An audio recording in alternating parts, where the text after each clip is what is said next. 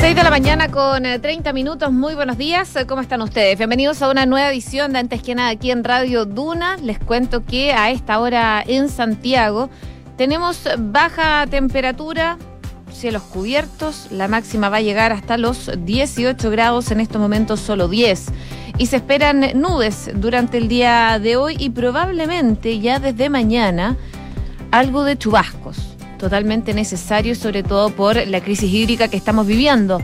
Y esto porque la Oficina Nacional de Emergencias anunció eh, que decidieron decretar, de hecho, alerta temprana preventiva para 10 comunas de la región metropolitana debido a esta proyección de precipitaciones que está prevista hacia el fin de esta semana. En específico, se trata de Colina, Vitacura, Las Condes, La Reina, Lo Barnechea, Peñarolén, La Florida, Puente Alto, San José de Maipo y Pirque.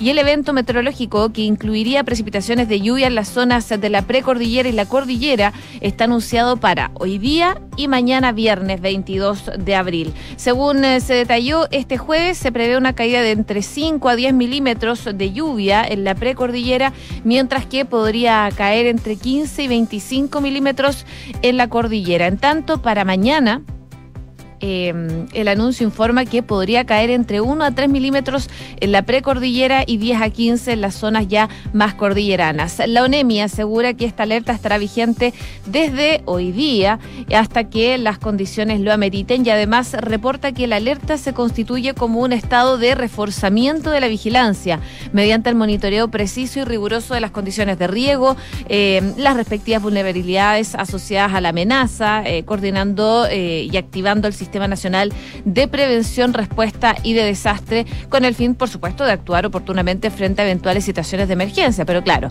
es una buena noticia que caiga algo de agua, por lo menos acá en la capital, entre hoy día y mañana en las zonas de la precordillera y la cordillera de la región metropolitana. En otras zonas del país donde nos escuchan a través del dial, por ejemplo, Viña del Mar y Valparaíso en el 104.1 a esta hora 8 grados, máxima de 16. Cielos principalmente cubiertos. Concepción 8 grados, máxima de 12. Se esperan precipitaciones durante toda la jornada del día de hoy y la lluvia no iría por lo menos hasta el domingo, según lo que nos indica el pronóstico extendido de la Dirección Meteorológica de Chile. Donde también llueve es en Puerto Montt. A esta hora tienen 10 grados, está cubierto con lluvia y probablemente va a estar acompañado de tormenta eléctrica con viento de entre 40 a 60 kilómetros por hora. La lluvia se mantiene de aquí al lunes según lo que nos indica el pronóstico extendido de la Dirección Meteorológica de Chile. La máxima para hoy va a ser de 15 grados de temperatura. Eso, por supuesto, en los lugares donde nos escuchan a través del dial. Ustedes nos pueden escuchar a través de Chile y el mundo en duna.cl. Hacemos un resumen de las principales informaciones que están ocurriendo en Chile y el mundo en los titulares.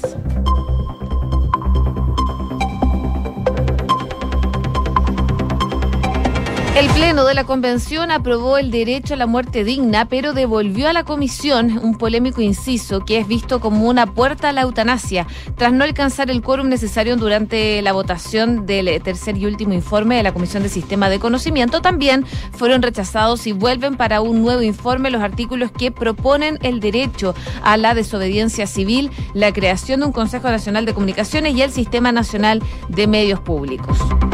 El presidente Gabriel Boric invitó a la democracia cristiana a la moneda tras el desorden legislativo, pero los senadores declinaron asistir. De todas maneras, el nuevo timonel de la Falange, Felipe Del Pin, llegará hasta la sede de gobierno esta mañana con parte de la mesa directiva.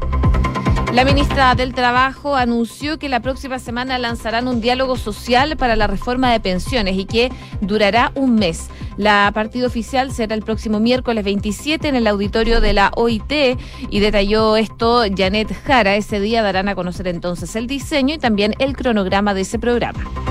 Un grupo de encapuchados quemaron una casa patronal tras un ataque a un fondo en Tirúa y la ministra Isquia Siches instruyó presentar una querella. Además, se realizará un comité policial hoy encabezado por el subsecretario Manuel Monsalve para abordar la violencia en la zona.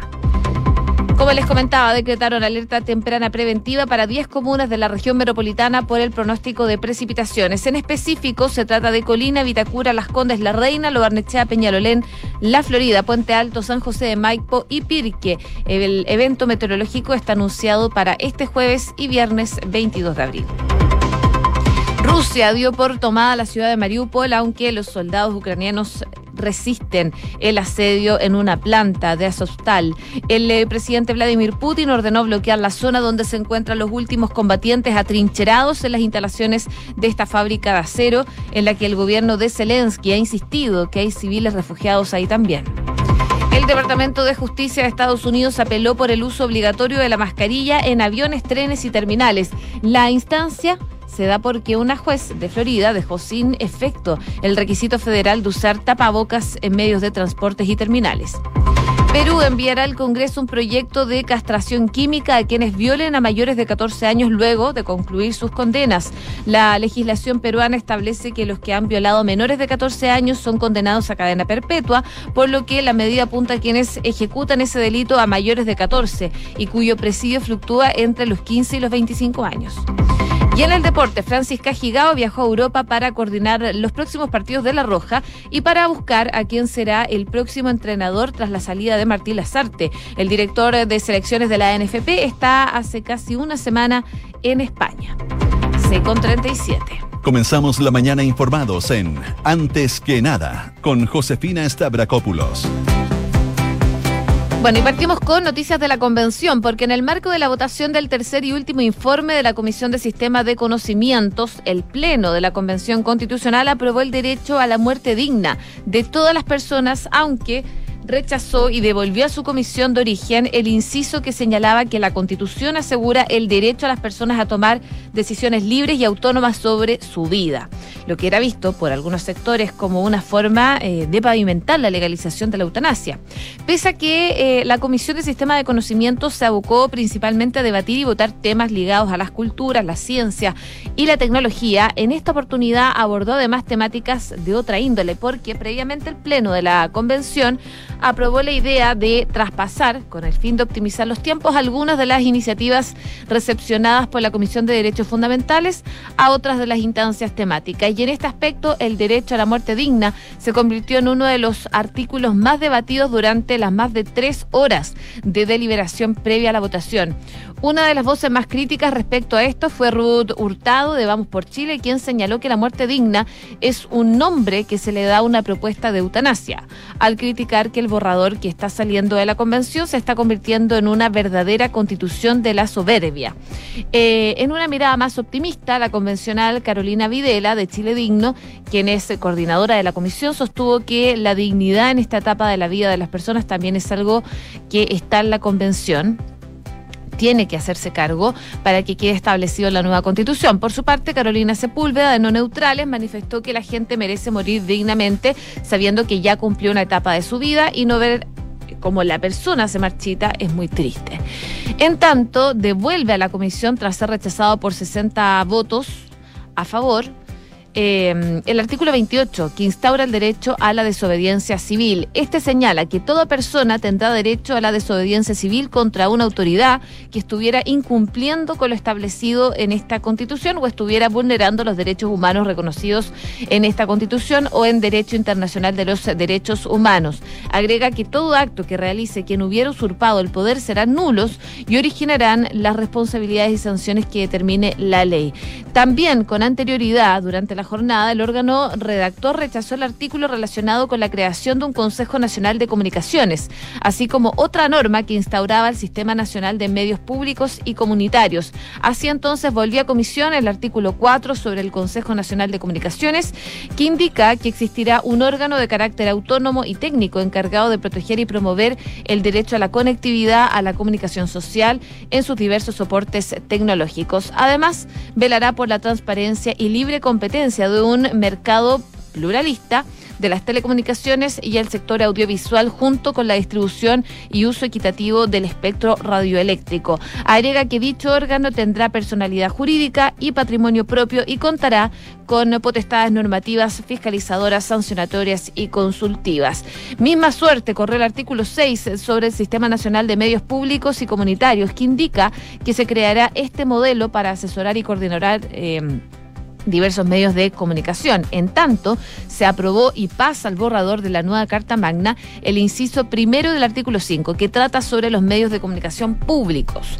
En su texto indica que existirán medios de comunicación públicos en distintos soportes tecnológicos que respondan las necesidades informativas, educativas, culturales, de entretenimiento de los diversos grupos de la población. Sin embargo, se rechazaron sus dos incisos siguientes, vuelven a la comisión donde se expresaba que los medios de comunicación públicos serán independientes, pluralistas, interculturales y descentralizados, así como los dichos eh, medios de continuarán como empresas autónomas del Estado, con presupuestos permanentes, personalidad jurídica, derecho público y patrimonio propio, los que deben contemplar mecanismos de participación ciudadana. Parte de lo que se aprobó y lo que se rechazó durante la jornada de ayer en la Convención Constitucional. Por supuesto, hoy día se espera una nueva jornada el día de hoy, el Estatuto sobre Minería e indicaciones que permite la nacionalización de empresas de este rubro se va a votar, de hecho, hoy día en la Convención Constitucional. con 41. Estás escuchando Antes que nada con Josefina Stavrakopoulos en Duna.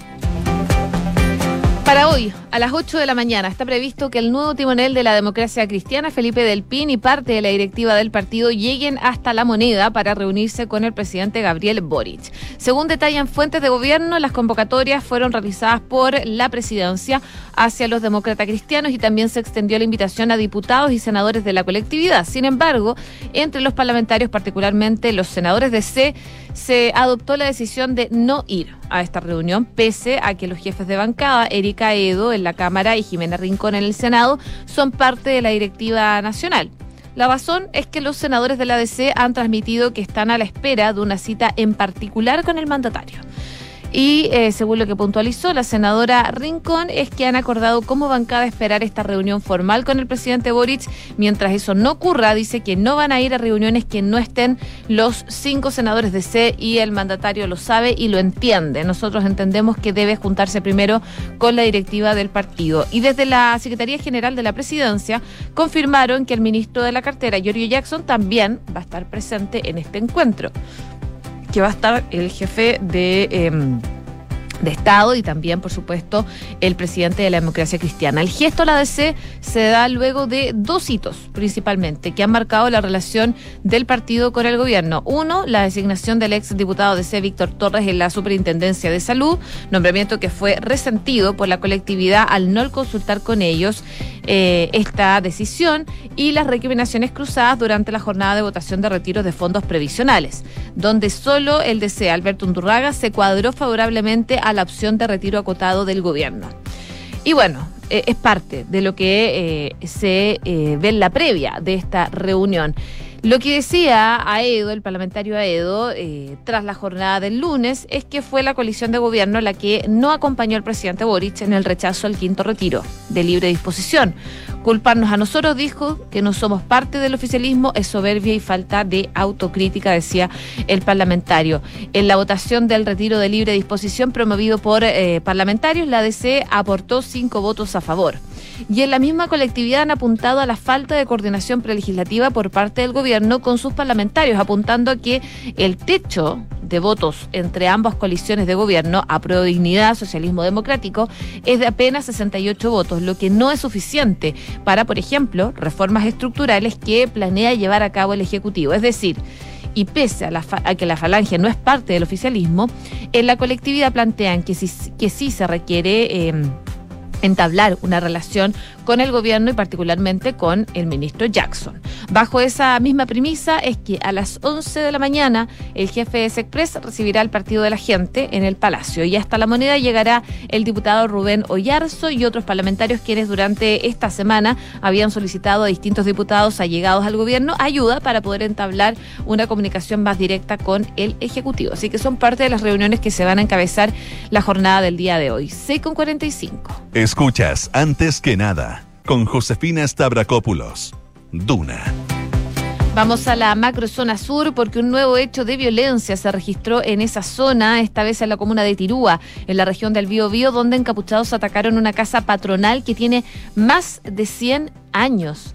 Eh, de acuerdo a los primeros antecedentes, un grupo de desconocidos ingresó armado al fondo Los Ajos en los sectores de Quinquilco, eh, amenazaron a los cuidadores del inmueble para que abandonaran el lugar y luego le prendieron fuego a esta casona.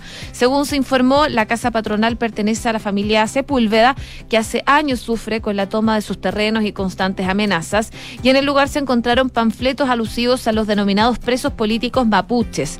Luego de que se conociera el hecho, el Ministerio del Interior anunció que la ministra Isquia Siches instruyó la presentación de una querella para perseguir a los responsables. También se informó de la realización de un comité policial para eh, hoy día en la región del Biobío, que va a estar encabezado por el subsecretario de la cartera Manuel Monsalve. El incidente de, de hoy se suma también a la serie de ataques registrados entre ayer en el Biobío y la Araucanía y que dejaron cabañas y vehículos y maquinaria también forestal afectada. Así que hay tensión, por supuesto, en la zona sur del país. Se han vivido horas de violencia que se registran durante la madrugada del miércoles en las comunas de Curanilagua y Tirúa, en la región del Biobío, Victoria, en la Araucanía. Esto a raíz de cuatro ataques que se habían registrado ya desde el miércoles, ataques incendiarios efectuados por encapuchados que dejaron millonarias pérdidas en vivienda y también en maquinaria. De hecho, uno de los eh, casos que se vivió durante la jornada de ayer tiene que ver con el sector La Cancha, el topo, a un costado de la ruta 160 en En la provincia de Arauco, donde un grupo de encapuchados intimidó a un guardia de seguridad y a otro trabajador para luego rociar con líquido acelerante dos camiones, una camioneta y una garita que terminaron incendiados. Otros dos vehículos también resultaron dañados y por eso es la preocupación que se está viendo a propósito eh, de la violencia rural. Además, les cuento que la Corte Suprema informó ayer que acogió un recurso de protección interpuesto en representación de empresarios, trabajadores y gremios que han sido víctimas de ataque en la macrozona sur y ordenó a los delegados presidenciales de las regiones del Biobío y de la provincia de Arauco a realizar las coordinaciones pertinentes para evitar hechos de violencia en la zona. La Suprema informó que la tercera sala del máximo tribunal integrada por los ministros y ministras Sergio Muñoz, Ángela Vivanco, Adelita Rabanales, Mario Gómez eh, y María Cristina Gajardo estableció el actuar arbitrario e insuficiente de las autoridades recurridas para hacer frente a los hechos delictivos que eh, se ven reiteradamente en la zona sur del país. C con 48. Estás en Antes que nada con Josefina Stavrakopoulos. Duna 89.7 brevemente también les cuento que la sala de la Cámara de Diputados y Diputadas aprobó un proyecto de resolución impulsado por parlamentarios del PPD e independientes que busca que el gobierno evalúe y establezca un subsidio para disminuir y controlar el precio del pan y también de los productos de la canasta básica de alimentos que utilicen harina de trigo en su producción.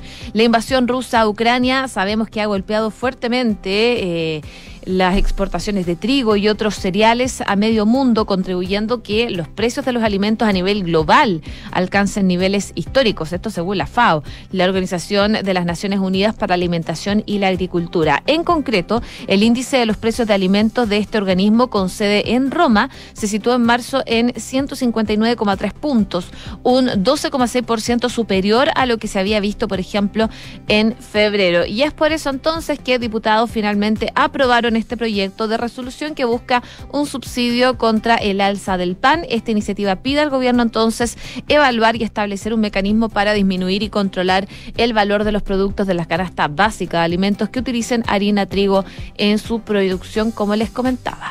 6 con 49. Estás escuchando Antes que nada con Josefina Stavrakopoulos en Duna. A propósito de lo que les comentaba, el ministro de Defensa de Rusia aseguró que Mariupol ya ha caído en manos de las fuerzas rusas. El presidente Vladimir Putin ha enviado una felicitación al general por la exitosa operación en la ciudad asediada desde hace prácticamente que inició la guerra en febrero en Ucrania. Putin además ha asegurado que Rusia va a garantizar la vida de unos 2.000 ucranianos que aún resisten en la acería de Azovstal eh, y que serán tratados con respeto. El presidente ha ordenado al ejército ruso cancelar los planes para asaltar la planta y dijo que en cambio quería que siguiera bloqueada en forma segura. Según lo que ha transmitido por la televisión pública, es que él considera inapropiado el asalto propuesto a la zona industrial. Ordenó cancelarlo, según lo que dijo el mandatario y eh, el ministro de Defensa. No hay necesidad de meterse a esta situación, arrastrarse en el subterráneo por esas instalaciones industriales, decía Vladimir Putin. Sin embargo, el bloqueo, el remanente de la resistencia ucraniana en la enorme aérea, área de la fábrica metalúrgica em, requerirá el esfuerzo de milicias prorrusas de Donetsk, dijo hoy un alto cargo de los separatistas.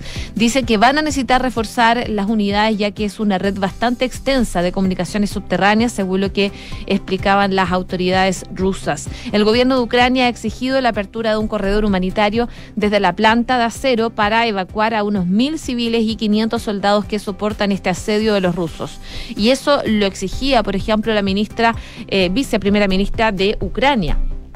Según la responsable gubernamental, ahora hay alrededor de 1.500 civiles eh, heridos. Así que es parte de lo que están pidiendo. La planta es, según los rusos, el único enclave en Mariupol que resiste sus ataques en sus túneles e instalaciones de refugio civil. Soldados ucranianos en condiciones infrahumanas, dice. Y el jefe de la delegación de negociaciones de Ucrania anunció que él y el asesor de la oficina del presidente también están negociando para viajar a Mariupol e iniciar conversaciones con Rusia tan pronto como Moscú les confirme esa reunión. Parte de lo que está pasando a esta hora de la mañana acá en Chile, eh, viendo lo que pasa en Ucrania. Y a propósito, renunció al fundador y dueño de la petrolera más grande de Rusia. Es la noticia de último minuto que se está conociendo en estos momentos de la situación ucraniana. Y si nos venimos un poquito más cerca eh, de nuestro país, en Perú, les cuento que el gobierno peruano anunció que va a enviar al Congreso un proyecto de ley para castrar químicamente a quienes violen a mayores de 14 años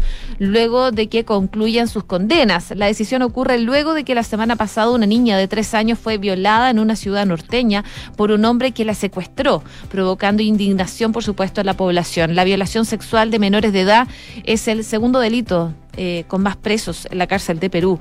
Tiene 10.104 reos según los datos oficiales. Y el eh, presidente Pedro Castillo ya había anticipado el fin de semana esa opción para los casos de violaciones sexuales. El ministro de Justicia indicó a periodistas que el proyecto del gobierno busca castrar químicamente, administrar medicamentos que reducen el libido y eh, inhiben el deseo sexual a los que hayan finalizado su condena como una pena accesoria. En Perú, los que violan a menores de 14 años son condenados a cadena perpetua, mientras que quienes ejecutan ese delito a mayores de 14 tienen sentencia de prisión de diferentes rangos. Así que es parte de la decisión que está tomando Perú respecto sobre todo a este caso que ocurrió durante el fin de semana y que conmocionó a ese país completamente. 6,53. Cifras, mercados, empresas. Las principales noticias económicas están en Antes que nada. Bueno, y luego del rechazo de los dos proyectos de retiro de fondos de pensiones en la Cámara de Diputados, el gobierno ha sido bastante enfático en señalar que ahora el foco lo va a poner en sus reformas que son estructurales. Una de ellas es la reforma previsional y previo a ese ingreso del proyecto al Congreso, que está comprometido para el tercer trimestre de este año, la administración que lidera el presidente Gabriel Boric va a dar curso a un diálogo social, pero no había una fecha concreta para la partida de estos diálogos ciudadanos. Eso hasta ahora, ya que tras ser consultado por eh, Pulso y que destaca hoy día la tercera, la ministra del Trabajo y Previsión Social, Janet Jara, anunció que el lanzamiento lo va a realizar el próximo miércoles 27. La ministra cuenta con ese día y dice que van a tener ahí un acto inaugural en la auditoría de la Organización Internacional del Trabajo en Santiago. Eh, va a participar el director de la oficina de la OIT para el Cono Sur y representantes también de los trabajadores y empleados. Invitarán además a los presidentes de las comisiones de trabajo de la Cámara de Diputados y del Senado. Y ahora es si se preguntan dónde van a partir los diálogos, según lo que explicaba la ministra, el diseño y el cronograma será sometido a la aprobación del Consejo Superior Laboral, instancia tripartita en la que participa el gobierno, la CUT, la Central Unitaria de Trabajadores y la Confederación y Producción del Comercio. Así que parte de la iniciativa que se va a realizar por parte del Ministerio del Trabajo de cara a eh, poder lanzar diálogos sociales para la reforma de pensiones y que este trabajo se espera va a aproximadamente un mes. También les cuento sobre el proyecto de inexpropiabilidad de los fondos de pensiones que se empezaría a tramitar ya la primera semana de mayo. Así lo dio a conocer el eh, miércoles ayer la diputada y presidenta de la Comisión de Constitución, Carol Cariola. La idea es que el miércoles 4 de mayo partan las audiencias, esto a menos que el gobierno ponga otra urgencia. Así que el miércoles 4 de mayo la Comisión de Constitución de la Cámara empezaría a tramitar este proyecto que eh, lanzó el gobierno. Cinco minutos faltan para las 7 de la mañana. A esta hora en Santiago, 10 grados de temperatura. La máxima va a llegar hasta los 18 y les recuerdo que hay alerta temprana preventiva para 10 comunas de la región metropolitana por pronóstico de precipitaciones que se podrían concretar entre hoy y mañana durante la madrugada. Y les cuento también que el IVAP promueve la independencia de las personas mayores con servicios a domicilios de compañía y apoyo que incluye actividad física y cognitiva. Visita www.livap.cl. ¿Y sabías que puedes comprar de forma anticipada a los servicios funerarios de María Ayuda, entrega a tu familia la tranquilidad que necesitan y estarás apoyando a cientos de niños de la Fundación María Ayuda. Convierte el dolor en un acto de amor. Cotiza y compra en www.funerariamariaayuda.cl. Y tener una cuenta vista que te paga intereses solo por tener saldo en ella es posible. Conoce la nueva cuenta preferente de Banco Consorcio, donde solo por tener saldo ya estás ganando. Solicita tu cuenta preferente en consorcio.cl. Bien a continuación continuación, Duna en punto junto a Rodrigo Álvarez. Que esté muy bien, que tengan una muy buena jornada y sigan en la sintonía de Radio Duna, acá al 89.7.